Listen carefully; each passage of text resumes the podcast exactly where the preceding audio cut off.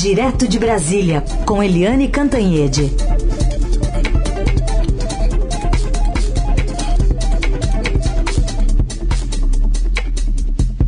Oi, Eliane, bom dia.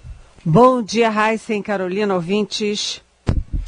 Bom dia, Eliane. Vou começar falando sobre os números eh, do coronavírus aqui no Brasil, que são bastante assustadores. Está subindo no ranking mundial, né?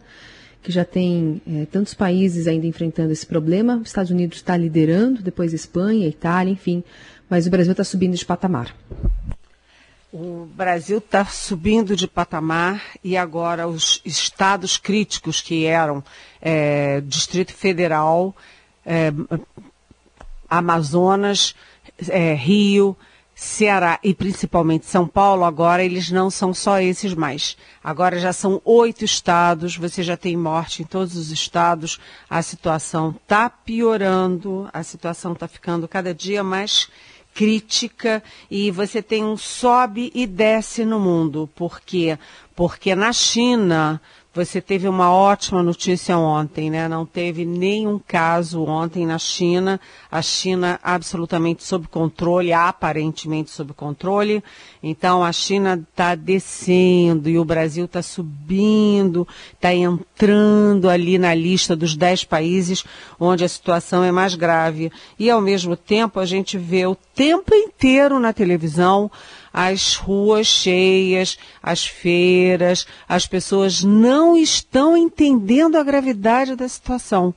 Ontem eu vi uma foto é, na internet, uma foto de uma fila imensa, inclusive do Estadão, numa reportagem do Estadão, uma fila imensa na frente do banco da Caixa Econômica Federal aqui em Brasília e uh, as pessoas sem respeitar aquele espaço entre um e outro. Estava ali no chão a marca onde cada uma devia ficar na fila. E ninguém respeitou, ninguém de máscara, era uma fila enorme, tinha uma pessoa de máscara e ninguém respeitando aquele quadradinho para dar distância entre um e o outro. Ou seja, as pessoas estão brincando com fogo porque elas não apenas se colocam em risco, como elas colocam em risco as outras pessoas. Porque se você pega o vírus, você vai passar para quanta gente? Você vai passar, você corre o risco de passar para os seus filhos, para os seus pais, para os seus tios, para os seus avós, para os seus vizinhos, para os seus amigos, namorados, namoradas. Gente, isso é muito sério.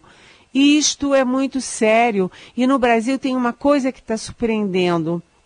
Está surpreendendo que muita gente jovem está morrendo disso toda a, o índice, a percentual, o percentual ainda é, claro, de gente acima dos 60 anos, principalmente acima dos 80. Essa é a grande, é, esse é o grande fator de risco, a idade. Mas você vê gente que não tem doença pré-existente morrendo, morrendo aos 23, aos 24, aos 30, aos 33, aos 36, gente, mulheres grávidas, né? Teve uma no Rio, outra em Pernambuco.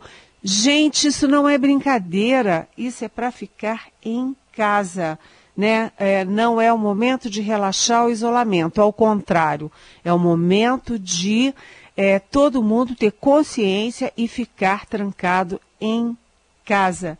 Né? A, a gente vê que, além desses números, o Brasil com é, já quase 700, né? Porque se você pegar os números oficiais do Ministério da Saúde mais secretarias é, de saúde, são já é, 700 ou mais a essa altura. Além disso, você tem a subnotificação. Ontem mesmo teve uma reportagem muito importante de três pessoas da mesma família que morreram. Uma num dia, outra no segundo, outra no terceiro dia.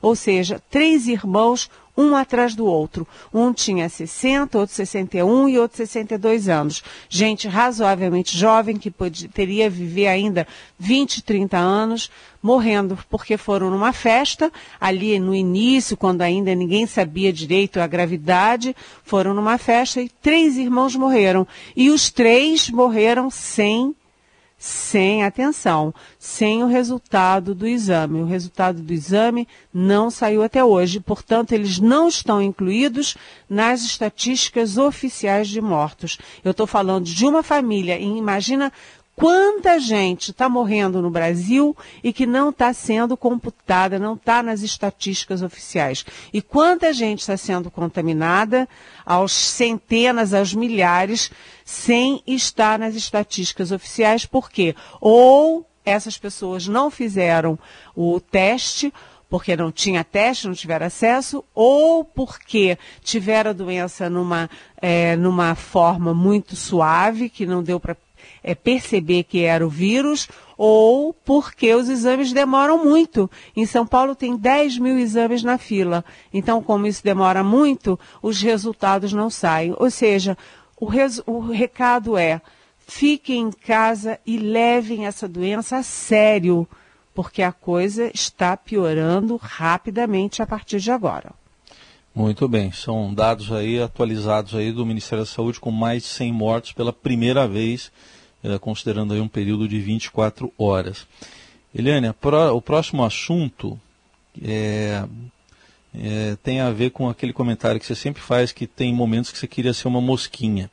É, é, tem uma reunião agora, está tá marcada, estava marcada na agenda para as nove da manhã, do presidente Bolsonaro recebendo o ministro Mandetta, e antes disso, ele foi lá nas redes sociais dele, o presidente Bolsonaro, para defender o uso da cloroquina. Pois é, é verdade. Vocês viram o que está acontecendo nos Estados Unidos? O que está acontecendo nos Estados Unidos é que o presidente Donald Trump, que foi o primeiro é, líder é, internacional a defender a cloroquina, e ele defende o uso da cloroquina todo santo dia para o combate a, ao coronavírus e agora eh, se descobriu e a imprensa americana publica intensamente que o Donald Trump tem interesse no laboratório, num dos maiores laboratórios de produção de cloroquina nos Estados Unidos, ou seja, ele pode estar misturando interesse pessoal com o interesse é, coletivo. E o presidente Bolsonaro tem uma obsessão na história da cloroquina. Ele toda hora fala nisso, toda hora fala nisso. É verdade que a cloroquina está sendo usada como teste, né, principalmente nos estados, nos, nas pessoas que estão no, numa situação mais grave, ali desesperadora. Por quê? Porque nessa hora você não pensa em efeito colateral, se vai ter efeito renal ou se vai ter algum outro efeito no organismo porque o mais importante é o seu foco, é salvar vidas. É verdade que está sendo usado, mas tem que ter cuidado porque ainda não está comprovado cientificamente. A gente vê notícias de que é, ajudou a curar um, ajudou a curar outro, mas é, as pessoas que estão saindo curadas e os médicos dessas pessoas que estão saindo curadas não sabem dizer se elas se curarem por vários fatores, é, porque o organismo reagiu ou se o uso da cloroquina teve efetivamente algum efeito. Então tem que ter cuidado com isso. Mas Vamos lá, ontem foi um dia de paz na relação do presidente Jair Bolsonaro com o ministro Luiz Henrique Mandetta da Saúde. O Bolsonaro saiu do, da, do Palácio da Alvorada sem é, dar entrevista, ou seja, ele não se deu uma chance de dar mais uma cutucada, de fazer mais uma provocação. Depois ele não participou de duas, é, dois eventos importantes no Palácio do Planalto, que é, com anúncios importantes, inclusive da liberação daqueles 600 reais. Era o momento dele aparecer, dele liderar esse anúncio e ele simplesmente não foi, apesar de estar na agenda dele. E ele ficou calado o dia inteiro. A gente fica pensando pela personalidade dele que ele ficou remoendo, remoendo em silêncio qual seria o próximo bote. E o ministro Luiz Henrique Mandetta, é, que também tem é, feito suas provocações, cutuca daqui, cutuca dali. Ele também é ali uma carninha de pescoço nessa hora. E mas ele ontem estava mais sereno e ele na entrevista coletiva, nas, nos contatos que teve, ele procurou não fazer nenhuma provocação e não falar de pedras e pedradas, apesar de estar apanhando muito. Ele virou alvo da tropa uh, bolsonarista na internet, né? Eles vão ficar arranjando pretexto de pegar o ministro, de arranjar ações contra o ministro, de arranjar alguma coisa contra o ministro. E isso começa na internet, daqui a pouco está alguém entrando com uma ação não sei aonde. Mas, de qualquer jeito, o Mandetta ontem também procurou não ficar cutucando o presidente.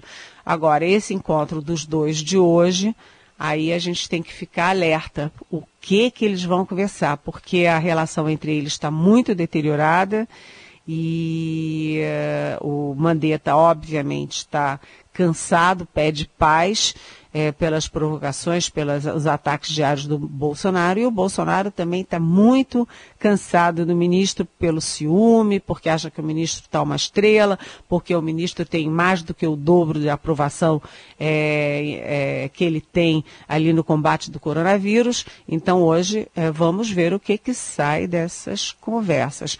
Por trás disso tudo, há os generais do Palácio do Planalto, que ficam é, tentando se equilibrar entre um e outro para evitar o pior. O que, que seria o pior nesse momento? A demissão do Mandetta, no meio dessa confusão e dessa pandemia. Vamos ver e teremos notícias ainda hoje sobre esse encontro. Verdade. Vamos ver o que, que vai sair dessa, dessa reunião. Agora, é, não deixa de ser é, uma, uma questão, até levantada agora há pouco por um ouvinte que eu estava lendo a mensagem aqui no WhatsApp, não vou achar o nome dele agora, mas você mencionou essa pesquisa que foi feita pela popularidade né, do presidente Bolsonaro versus o ministro Mandetta.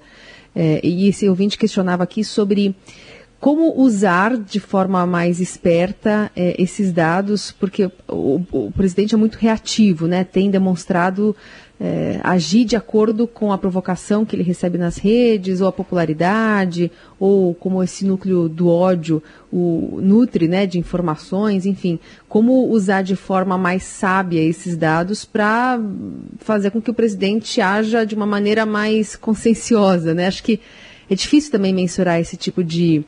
É, de atitude, né? Não dá para você ficar é, deixando de publicar alguma coisa, pensando como é que o presidente vai avaliar isso para tomar uma decisão importante para o país, né, Eliane?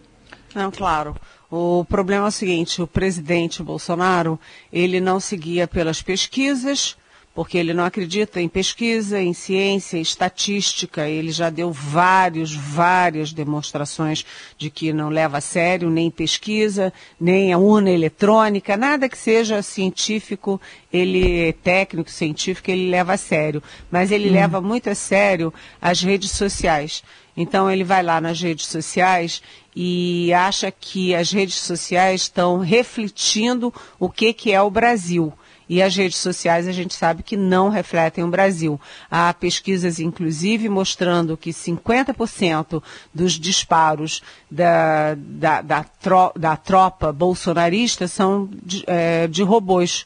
Então, como levar a sério uma coisa que é de robô? Uma pessoa só é, dispara, sei lá, é, centenas, milhares de mensagens.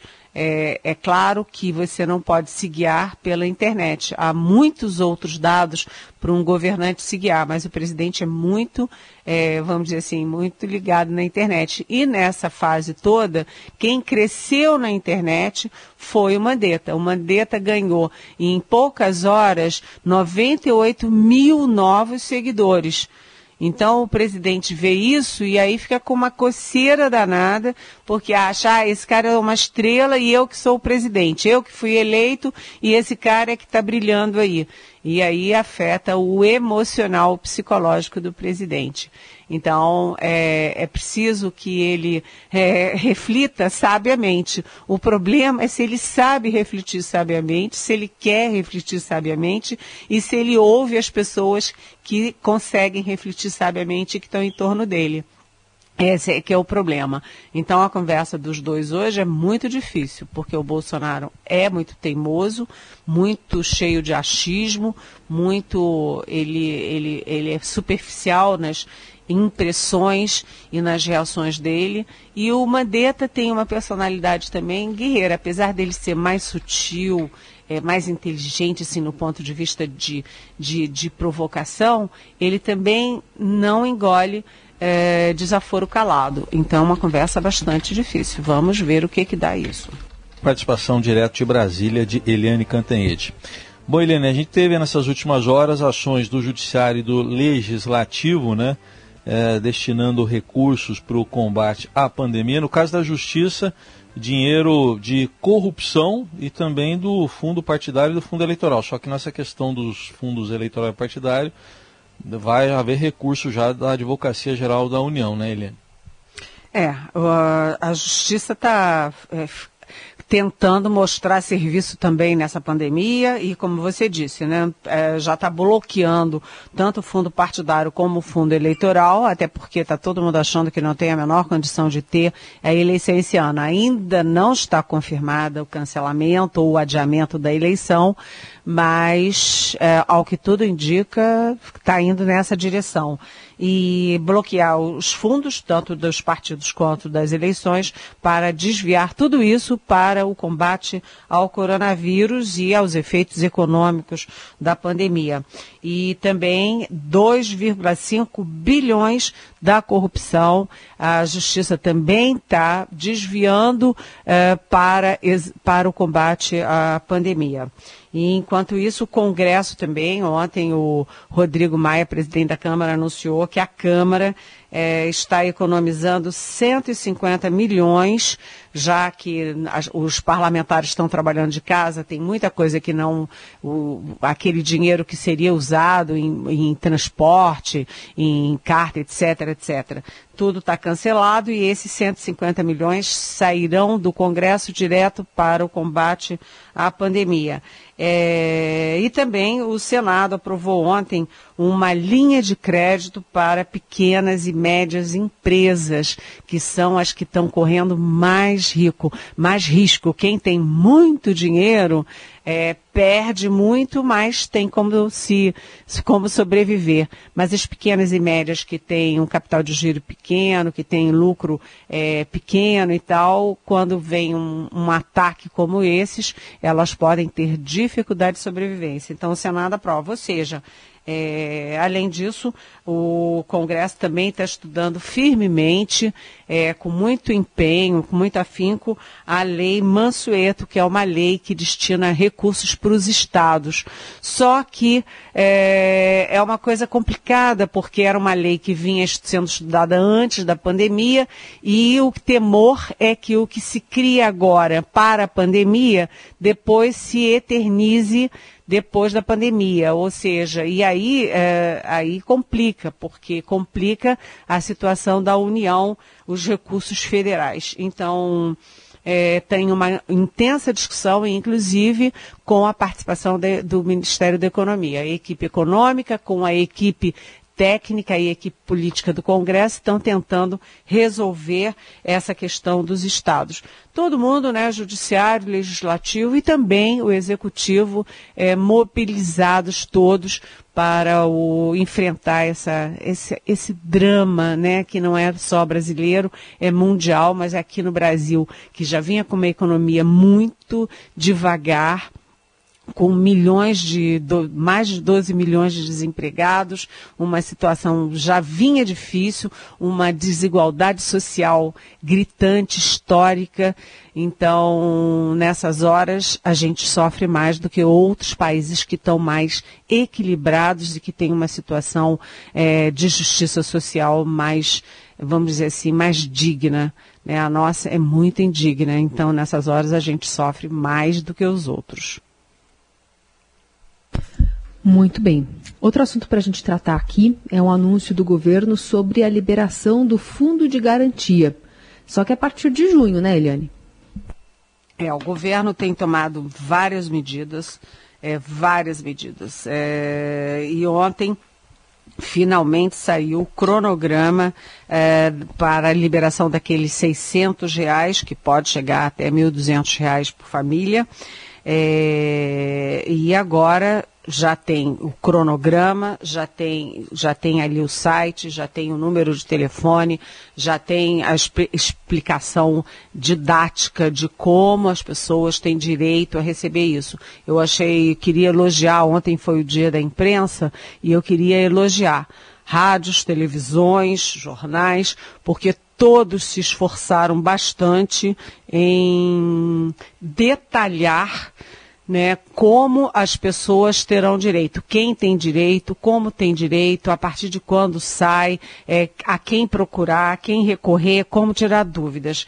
É, a, a, estimativa é que isso atinja 20 milhões de pessoas. O problema é que, pelos cálculos dos especialistas, só há recursos é, suficientes para 13,8 milhões. Tem aí quase 7 milhões, 6 milhões e 200 que tem que descobrir como é que vai cobrir essa diferença. E hoje vem um anúncio, manchete de todos os sites, de que o governo está liberando também o FGTS, já liberou, lembra, na crise econômica do ano passado, já liberou uma parte, agora está liberando mais. 1.045 até 1.045 do FGTS, reais, né, é, do FGTF, mas a partir de junho. Ou seja, as pessoas vão é, tentar se equilibrar agora para pegar o dinheiro em junho. Isso tem uma lógica porque não é só uma lógica dos recursos do governo, mas também dos, da situação das famílias. Porque se as pessoas pegam isso agora, gastam agora, vai faltar depois. Então o governo está querendo que elas espremam os orçamentos agora, né, os empresários, os trabalhadores, os funcionários, espremam agora para poder é, utilizar na hora pior mais adiante. E além disso, o governo também anuncia o fim do PIS-PASEP. O PIS-PASEP para mim é um mistério, porque tem bilhões é, bilhões e bilhões represados porque as pessoas tinham o direito, têm o direito e não vão lá, porque não sabem que tem esse direito. Imagina, todo mundo precisando daquele dinheirinho a mais, né? Todo mundo sonhando com dinheirinho a mais, o dinheirinho está ali disponível, a pessoa não sabe e não vai atrás dele é impressionante, mas, enfim, o governo também fazendo a sua parte, é, cuidando ali é, de injetar dinheiro nos empregos, para que as empresas em dificuldades não saiam demitindo todo mundo e todo mundo tentando fazer a sua parte. Aliás, eu é, recomendo a vocês olharem é, as listas sérias, hein? Atenção, as listas sérias de possibilidades de contribuição para os mais necessitados nessa hora. Tem vários, é, por exemplo, é, tem um site que especifica o, a entidade que está cuidando, né, as organizações que estão cuidando, com o número da conta, com o, CNPJ, etc, etc.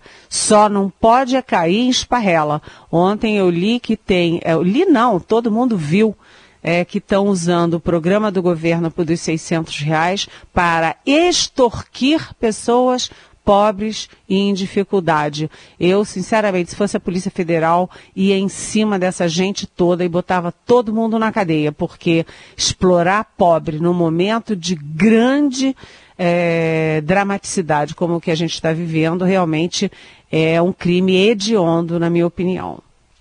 Muito bem. Essa é a Eliane Cantanhede conosco aqui no Jornal Dourado. Todo mundo, então, nessa expectativa para saber o que, que, vai sair dessa reunião né, com o presidente Bolsonaro e o ministro da Saúde, Luiz Henrique Mandetta. Lembrando que o, o presidente, antes de entrar nessa reunião, tuitou sobre o bom funcionamento da cloroquina no tratamento da Covid-19. Eliane, muito obrigada e até amanhã. Até amanhã. Um beijão.